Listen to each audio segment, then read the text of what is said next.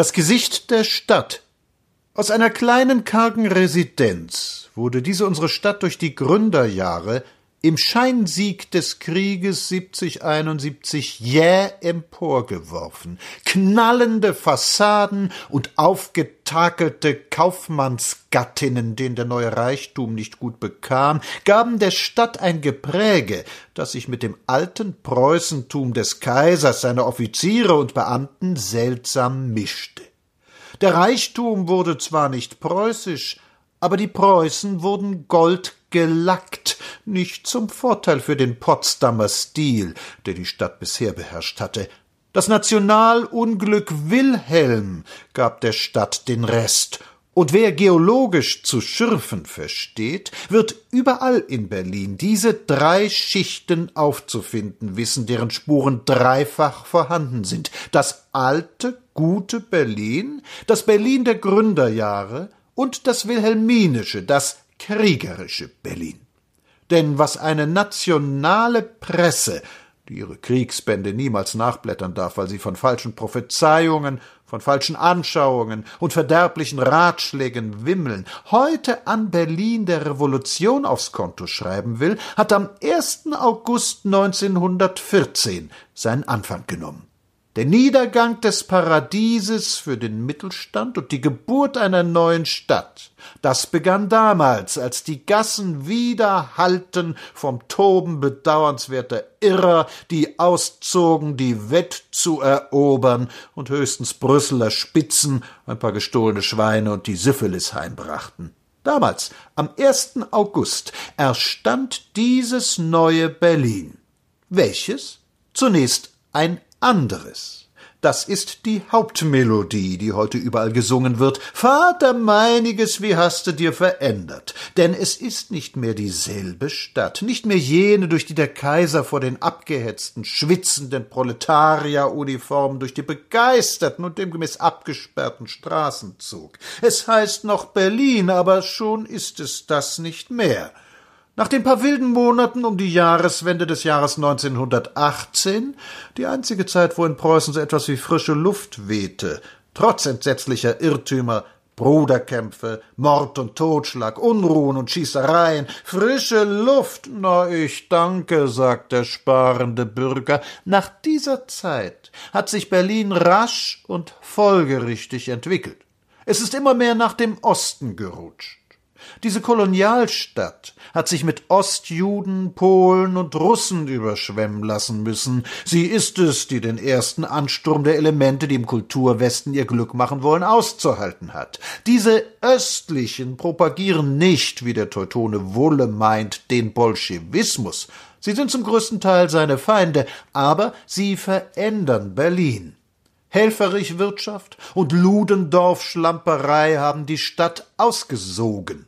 Vorbei die Seligkeit des Mittelstandes, vorbei Kempinski und die Billigkeit des Amüsiervergnügens. Denn wie spezifisch berlinisch war dies, dass sich der Portokassenjüngling vor dem Krieg zwanzig Mark einsteckte und sie geradezu fürstlich, wie es ihm vorkam, durchbrachte. Das gab's in keiner anderen Stadt. Anderswo war entweder oben oder unten und dazwischen nichts. In Berlin herrschte früher der Mittelstand. Große Reiche hat es nie gehabt. Die verließen die Stadt oder kamen gar nicht hierher.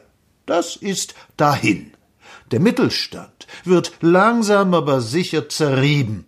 Die mühsam bewahrte Haltung der Bürgerlichen ist heute schon häufig Tünche, und nach oben und unten wandern sie ab. Nach oben, das sind die Kriegs- und Revolutionsgewinnler, nach unten die proletarisierten Massen.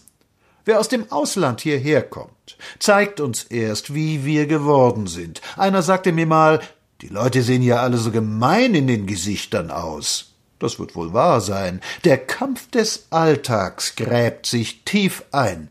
Man paukt sich nicht umsonst mit Wohnungsämtern, Hauswirten, Rationierungssystem und Beamten herum, um den wirklichen Bedürfnissen des Lebens Geltung zu verschaffen. Denn dies ist oberster Grundsatz in Berlin. Alles ist verboten und alles wird geschoben.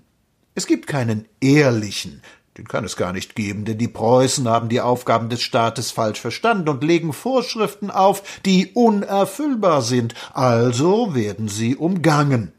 Die Melodien sind verschieden. Das Strichmädchen am schlesischen Bahnhof, der Rennschieber, der kleine Ladenbesitzer, der Mieter, die Hausfrau, sie könnten alle ohne Schiebung gar nicht leben.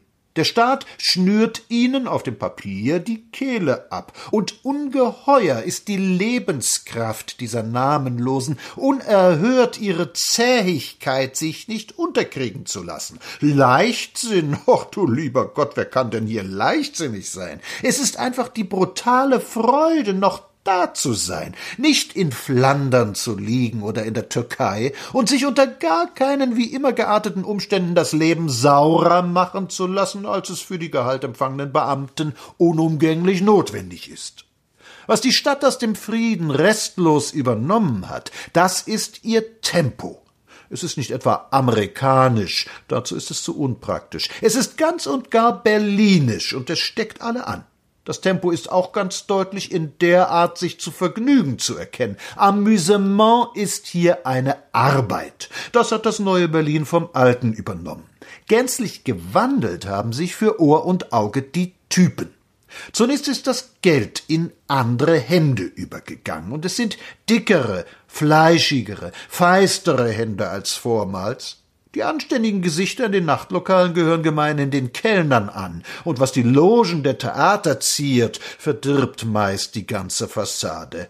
Wer kann noch? Ho, hoppla, sie können alle noch. Eine ewig fluktuierende, wechselnde, in des Wortes wahrster Bedeutung hin und her schiebende Schicht hat Geld, nicht Vermögen. Und wer gerade Geld hat, gibt den Rahmen ab in den Filmpremieren, in Bars, wo nackt oder so getanzt wird als Seimanns, in tiefen Lederautos, in Hotels und Weinstuben. Reiche Leute sind ja als Erscheinung nur erträglich, wenn der Geist das Geld Olet Olet ein wenig verwischt hat.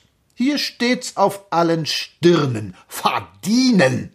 Nackt und brutal und mit einem sauberen kleinen Willen zur Diktatur, die ja auch besteht, ohne dass auch nur einer zetert.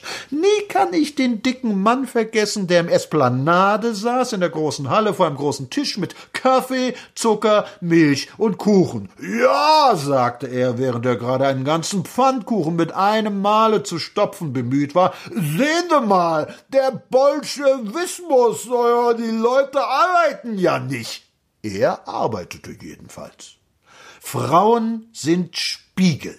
Dieser Reichtum verdirbt die Frauen, die immer bei den Siegern des Lebens sind, und die Worte, die neulich in der Provinz ein mutiger Staatsanwalt von den bürgerlichen Verführern der Arbeiterinnen gesprochen hat, waren ein bisschen pathetisch, aber das meiste stimmte und ist so begreiflich. Einmal am Abend ein bisschen Glanz, nicht immer das Grau, einmal Musik und Wein und Blitzen, lieb Heimatland ade, Plötzensee.